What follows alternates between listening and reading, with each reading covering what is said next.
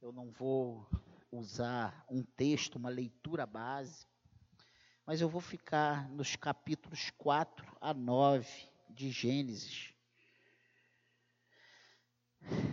E fala, né, a partir do 4, vem falando sobre Caim,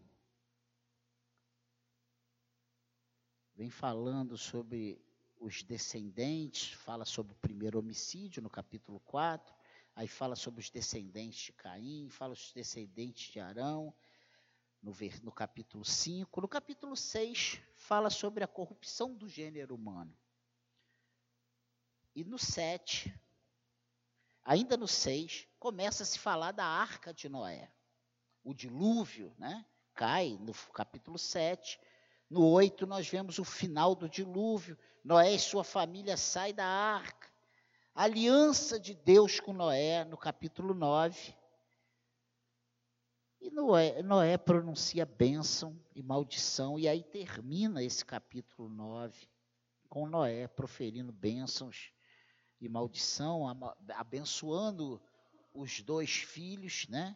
Sem Jafé e Canaã, né? Que riu dele bêbado, ele amaldiçoa.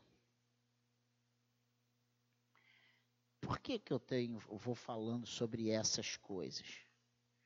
Porque no dia 7 de novembro, eu falei sobre para onde eu vou, que nós vamos para um Deus poderoso que nos ama, que se entregou por nós, que morreu na cruz, que nos comprou com preço de sangue. Mas aonde nós estamos? Aonde eu estou? Aonde você está? E a condição humana é o tema central dessa nossa reflexão, dessa breve meditação, o qual traz de volta à nossa mente as perguntas básicas que nós fazemos sempre: onde eu estou, para onde eu vou, né? E ainda tem a da onde eu vim, que isso também é uma pergunta que nós ouvimos muito. De onde eu vim? Isso é uma busca dos filósofos, né? procurando o arquê, procurando é, o porquê das coisas, o entendimento. Só que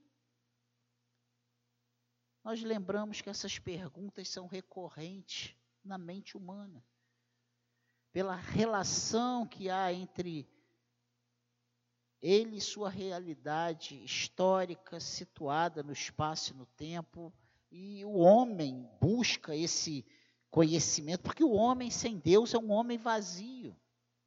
O homem sem Deus é um homem que precisa de respostas. Creio eu que todos nós que tivemos um encontro com Deus, nós temos respostas para muitas questões das nossas vidas. Eu acredito nisso. Eu acredito que quem é lavado e remido no sangue de Jesus sabe exatamente onde nós estamos e para onde nós vamos. Mas essas questões passam pela sua razão existencial e a sua realidade atemporal e faz presença em suas dúvidas. A Bíblia nos ensina e nos dá calma com relação a tais questões. E nós vimos no dia 7 do 11 para onde nós vamos. O mundo aí fora não sabe para onde vai, o mundo aí fora está buscando é, essa resposta que nós temos na palavra de Deus, nós temos na Bíblia, nós temos à nossa disposição. O Espírito Santo testifica no nosso coração para onde nós estamos indo. E eu tenho certeza que ao final desses poucos minutos que nós vamos passar pensando sobre esse assunto, nós vamos sair daqui tranquilos, sabendo onde nós estamos. Não é errado querermos as respostas que Deus nos dá em Sua palavra. Pelo contrário, nós vemos o Senhor nos estimulando todo o tempo a novas descobertas, a novas reflexões sobre Suas proposições a nós, seus filhos. Onde eu estou? A resposta mais importante está na razão de ser, de estarmos em Deus. Porque o homem sem Deus é um homem sem esperança. O homem sem Deus é um homem morto. É um homem que a Bíblia diz que nós estávamos mortos nos nossos pecados e delitos. Então não interessa a, a, de onde eu vim, onde eu estou, para onde eu vou, sem a perspectiva de estarmos em Deus. A nossa resposta com base na Bíblia nos revela ser mais importante descobrirmos em quem eu estou acima de quaisquer outros pensamentos. E se nós bobearmos, nós cristãos, nós vamos entrar na vibe do mundo e nós vamos ficar procurando certas, certos entendimentos. E nós vamos deixar a palavra de Deus de lado. Mas não podemos fazer isso. A Bíblia nos dá essa resposta e nos mostra que é mais importante descobrirmos em quem nós estamos, acima de quaisquer outros pensamentos. Como vimos antes, eu sei que vamos para Deus, que me fez a sua imagem e semelhança, que me amou em todas as circunstâncias, nas boas e mais. Pagou um preço de cruz, derramou o seu sangue e vai voltar para nos buscar. Amém? Onde eu estou então? E duas coisas que nós vamos. Dois pontos interessantes e alguns subpontos dentro desses pontos. Eu estou escondido num Deus que me abriga. E aí nós. Poxa, pastor, se você prestou atenção, no capítulo 4 eu falei que foi a, o primeiro homicídio. Caim mata Abel. Mata Abel porque ele não se conforma da oferta de Abel ser aceita e a dele ser rejeitada. Só que a questão não era a oferta, era o coração. O coração dele estava ruim. O coração dele estava mal. Caim estava com o coração mau, ele achava que poderia dar qualquer coisa para Deus e Deus tinha a obrigação de aceitar. Como muitas vezes nós damos qualquer coisa para Deus e achamos que fazemos muito. Deus não está olhando a quantidade, Deus está olhando o nosso coração. Prova disso, Jesus, diante, lá no templo, ao lado do gasofilácio, e vem a, mulher, a mulher, aquela senhorinha, dá três moedinhas. E as três moedinhas, ele diz que foi a maior oferta. Enquanto que os poderosos davam altas somas, altos valores, notas grandes. Pense nisso. Nós estamos, onde eu estou, eu estou escondido num Deus que me abriga. Eu estou escondido num Deus que guarda minha alma do homem mau, inclusive do falso irmão. Gênesis 4 fala sobre isso, do versículo 1 ao 11. E você vai ver nesses versículos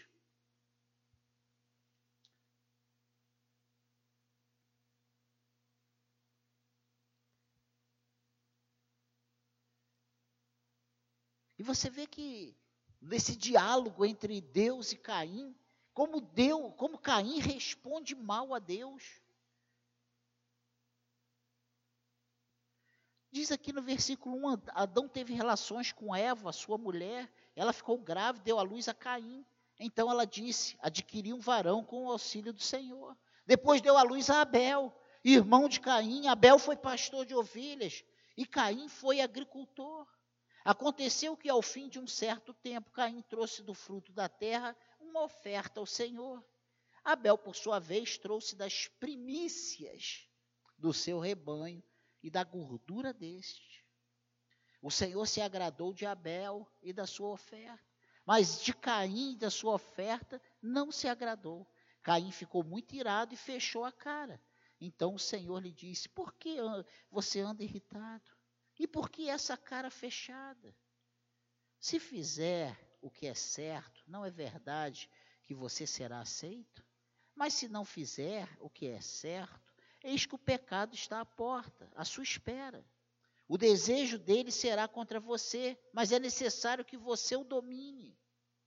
Olha só, se você parar e pensar nesse diálogo, nesses poucas, poucos versículos, nessas poucas frases, você vai ver a diferença que um traz uma oferta, o outro, a Bíblia diz que ele traz das primícias, que ele traz da gordura do rebanho. O que nós podemos vislumbrar aqui nessas declarações é que Abel foi no rebanho e ele não pegou o primeiro lá, o animalzinho doente, o mais magrinho, o machucado, o tortinho. Ele escolheu o melhor, ele escolheu aquele que tinha valor para ele, que era perfeito.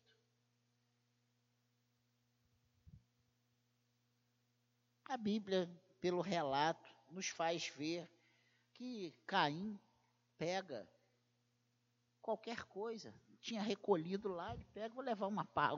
Não, não ficou escolhendo, não, não levou o que era perfeito. E ele foi reprovado. Mas a questão era a oferta? Não. A questão era o coração. A questão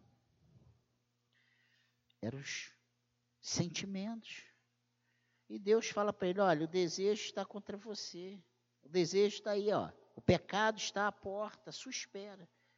O desejo dele será contra você, mas é necessário que você o domine. Caim disse a Abel, seu irmão, vamos ao campo. Estando eles no campo, Caim se levantou contra Abel, seu irmão, e o matou. E o Senhor disse a Caim: Onde está Abel, seu irmão? E ele respondeu: Não sei, por acaso sou o guardador do meu irmão? E o Senhor disse: O que foi que você fez? A voz do sangue do seu irmão clama da terra a mim. Olha que coisa interessante. E agora você é maldito sobre a terra, cuja boca se abriu para receber da sua mão o sangue do seu irmão. Onde eu estou? Eu estou escondido num Deus que guarda minha alma do homem mau, inclusive do falso irmão. Esse livramento nem sempre é percebido. O homem mau muitas vezes quer nosso sangue apenas por aguardarmos ou agradarmos a Deus apenas por servirmos a Deus, apenas por depositarmos a nossa esperança no Senhor. Onde eu estou escondido, onde eu estou, eu estou escondido num Deus que me guarda da humanidade perversa, da perversão do homem. Temos vivido dias maus. E o capítulo 6 ele fala sobre a corrupção do gênero humano. E se você for no capítulo 6, verso 5, diz que o Senhor viu que a maldade das pessoas havia se multiplicado na terra e que todo desígnio do coração delas era continuamente mal. Meu Deus! Parece que hoje nós estamos vivendo exatamente isso, ou não? Será que quando a gente olha para o lado, nós não vê a, a gente não vê a maldade multiplicando assim, ó, tremendamente? Tudo que é mal é agradável é aplaudido pelos homens. Você quando fala uma coisa, e outra coisa, se a gente não tomar cuidado, a gente aplaude junto com eles. Porque a coisa, o errado está tão natural, está tão, tá tão, sabe, aceito e legalizado, que a gente fica até em dúvida se o que é errado é o que a gente pensa que é certo, ou se o errado é o errado mesmo. Pense nisso. O pensamento natural humano leva esse homem, essa humanidade, sempre e somente para o mal.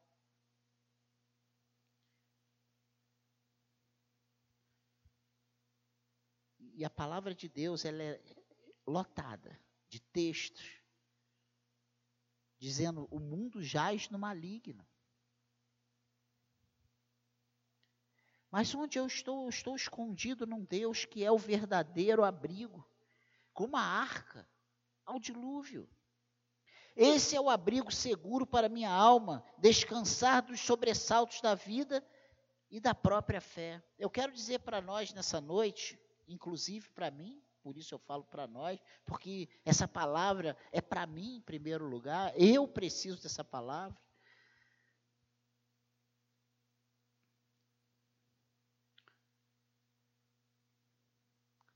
Quantas vezes nós nos sentimos sitiados pelo mal, sitiados pela depravação, sitiados pela maldade.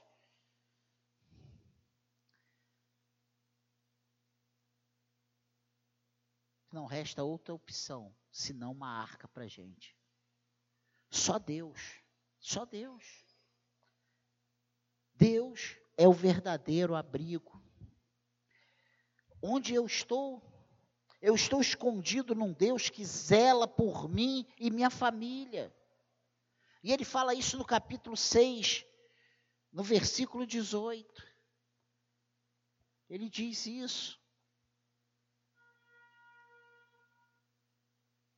Mas com você estabelecerei a minha aliança, e você entrará na arca, você e seus filhos, e a sua mulher, e as mulheres dos seus filhos. Olha o que Deus faz com Noé. Noé foi o único que Deus olhou e viu como justo no meio de toda uma geração perdida, condenada, abarrotada até o fiapo de cabelo no pecado e na corrupção, na depravação.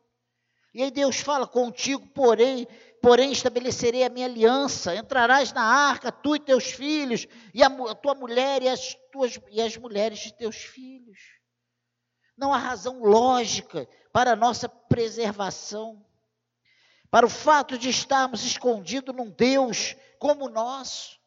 Não há lógica, não há razão lógica. Nós estamos escondidos nesse Deus porque nós somos melhores, porque nós somos mais espertos. Nós estamos escondidos nesse Deus porque esse Deus resolveu nos esconder, recebeu, ele resolveu nos chamar, nos tirar do tremendal de lama e firmar os nossos pés sobre a rocha.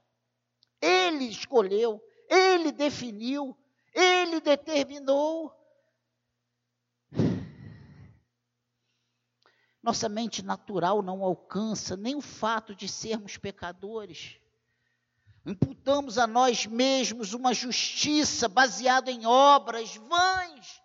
Meu Deus, quantas vezes não olhamos para nós mesmos e nos, nos, não nos achamos bons demais? Eu trabalho, eu tenho minha casa, eu só tenho uma mulher, eu cuido da minha casa, eu pago minhas contas, eu vou para a igreja, eu sirvo a Deus, eu trabalho o dia todo e eu ainda vou para a igreja. Pensa nisso. É difícil muitas vezes para nós, para nossa mente, alcançar esse fato que somos pecadores. É muito difícil entendermos que fomos alcançados graciosamente pelo Senhor. Isso é difícil, não é fácil. Nós estamos escondidos em Deus e isso nos basta. Essa é a razão de nossa sobrevida espiritual e de estarmos navegando para a eternidade com Deus.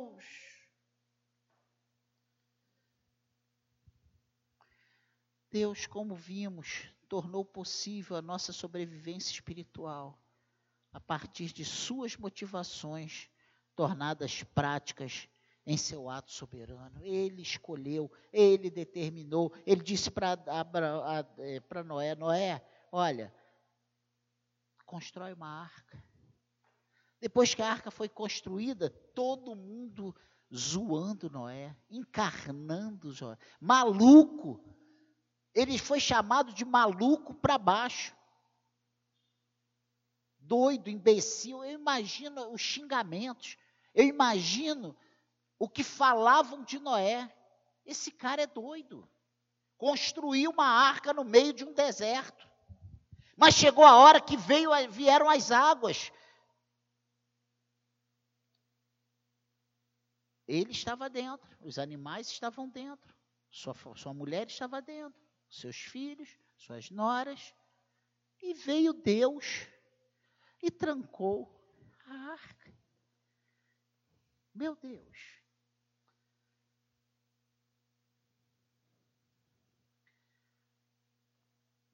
É muito claro no texto que Deus não deu oportunidade a Noé de salvar ninguém depois que as águas começaram a, a, a subir. Porque a arca foi fechada por Deus por fora, trancada. Não dependia mais de quem queria entrar ou de quem Noé queria deixar entrar. Não somos nós que determinamos quem vai estar dentro da arca. Quem determina quem vai estar dentro da arca é Deus. Onde nós estamos, nós estamos em Deus. E por estarmos em Deus, é Ele quem decide o que vai ser da nossa vida, quem vai estar e quem não vai estar. E isso tem que nos trazer paz. Que é isso, pastor? Eu digo que isso tem que nos trazer paz. Estamos escondidos, escondidos em Deus, e isso basta.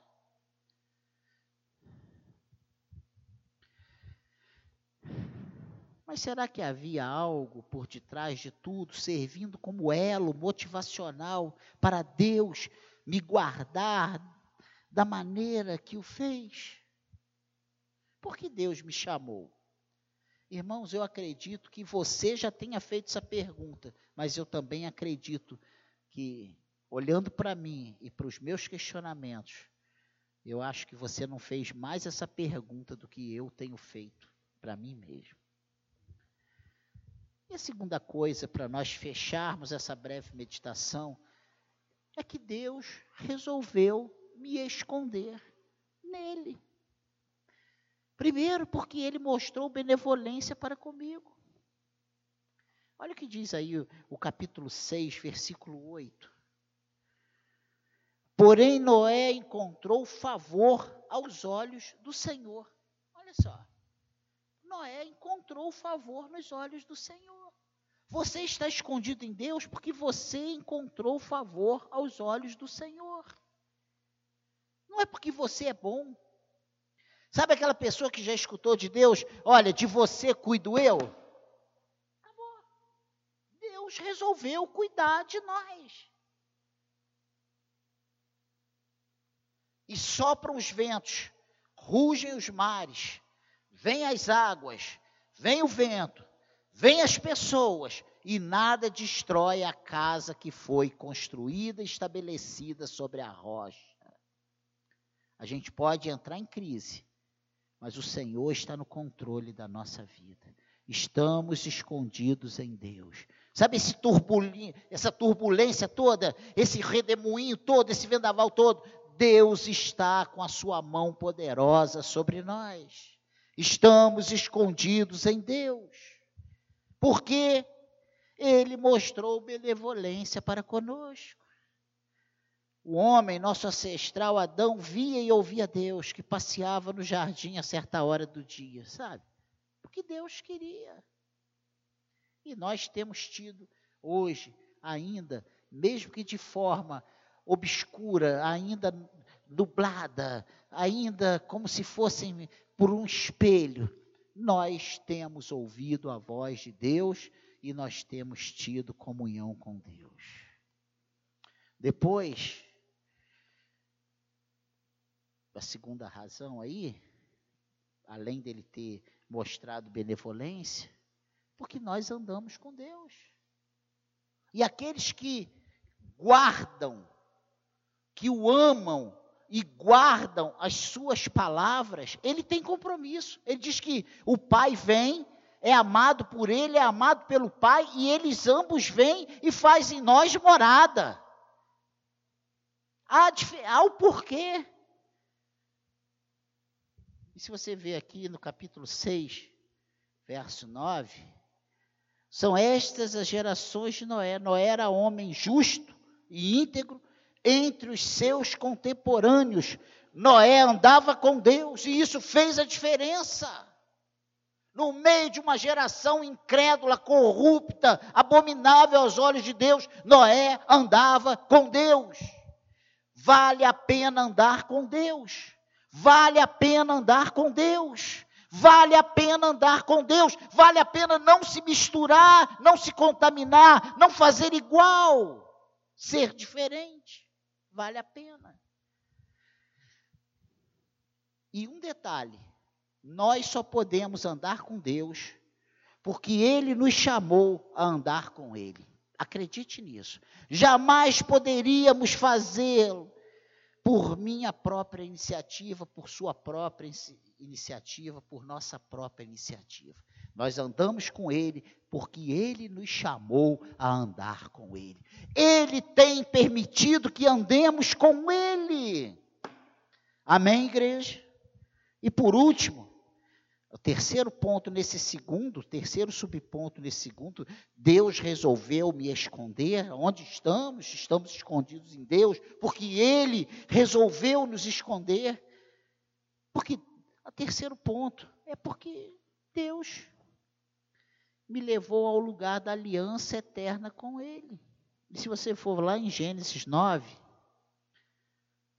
verso 9, você vai ver o que Deus faz. Versículo 8.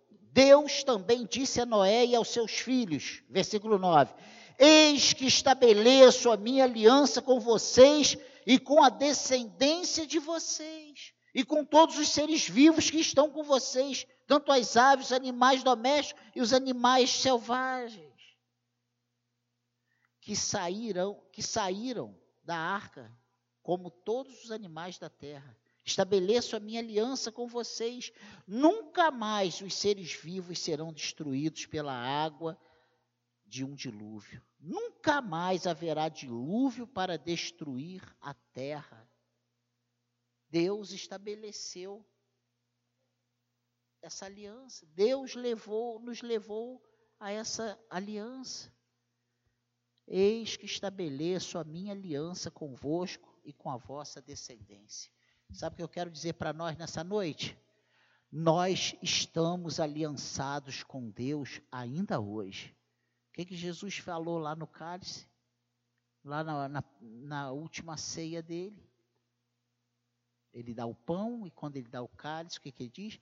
Esse é o cálice da nova aliança no meu sangue. Olha só, nós estamos Jesus nos levou uma aliança com Ele. Nós estamos numa nova aliança com Cristo. Quando nós ouvirmos essa pergunta, aonde nós estamos? Aonde eu estou? A melhor resposta para a pergunta é: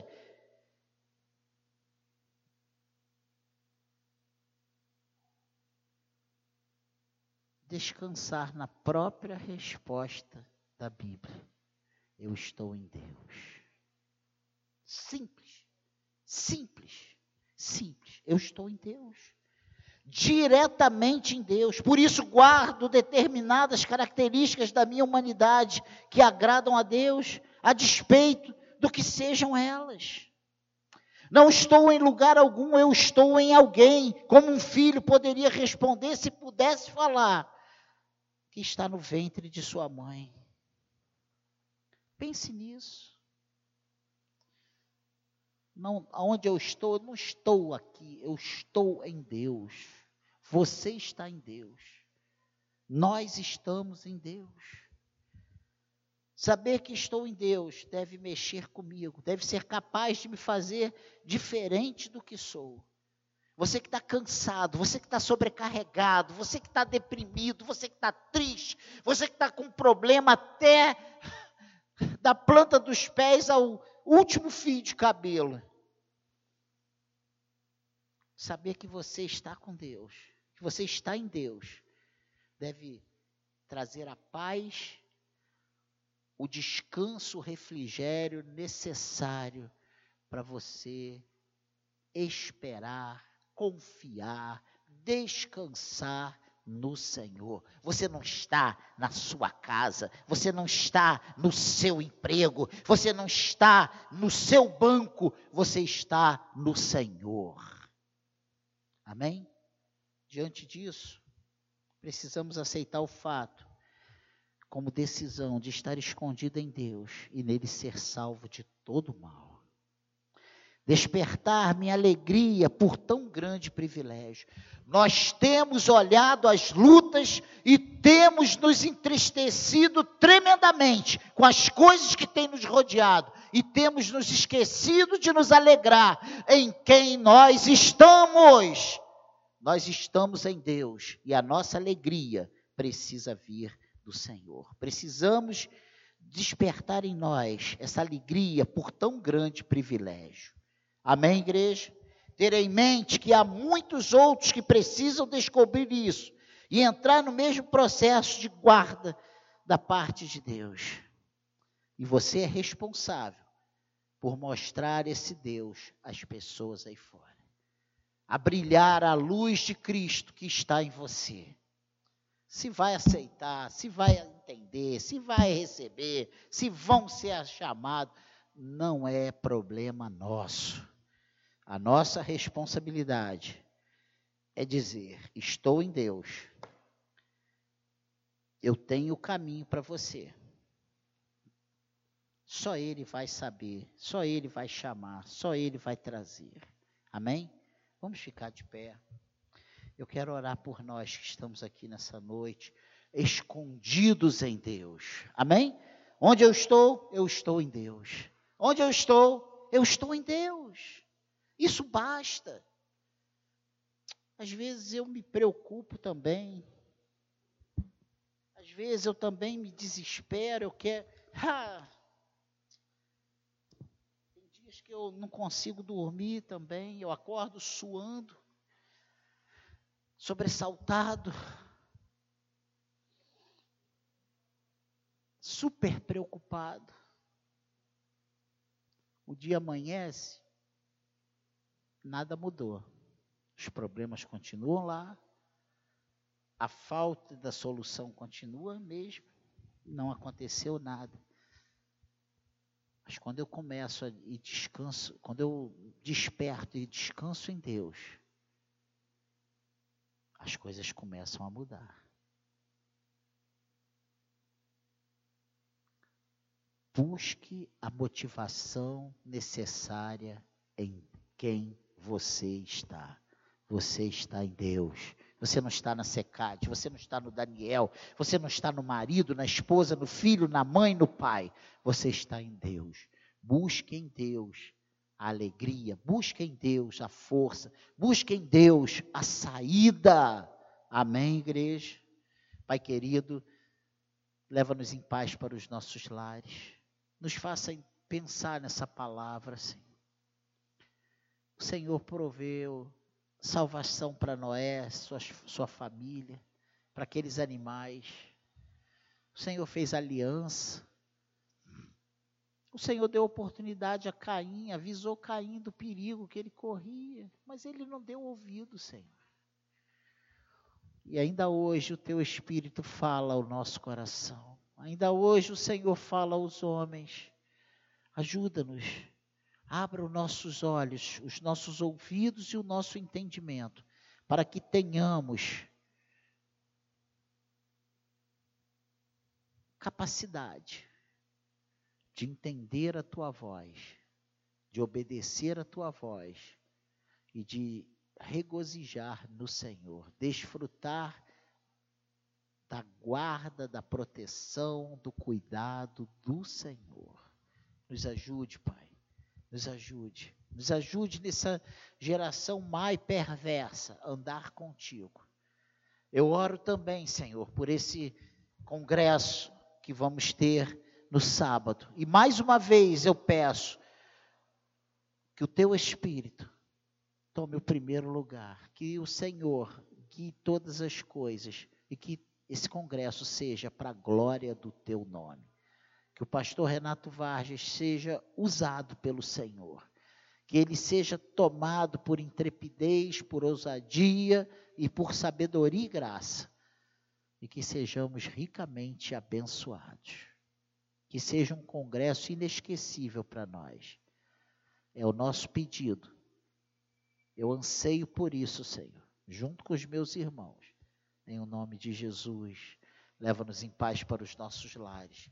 Livra-nos do homem mau, que cheguemos em casa em paz guardados pelo Senhor. E você que acredita na bênção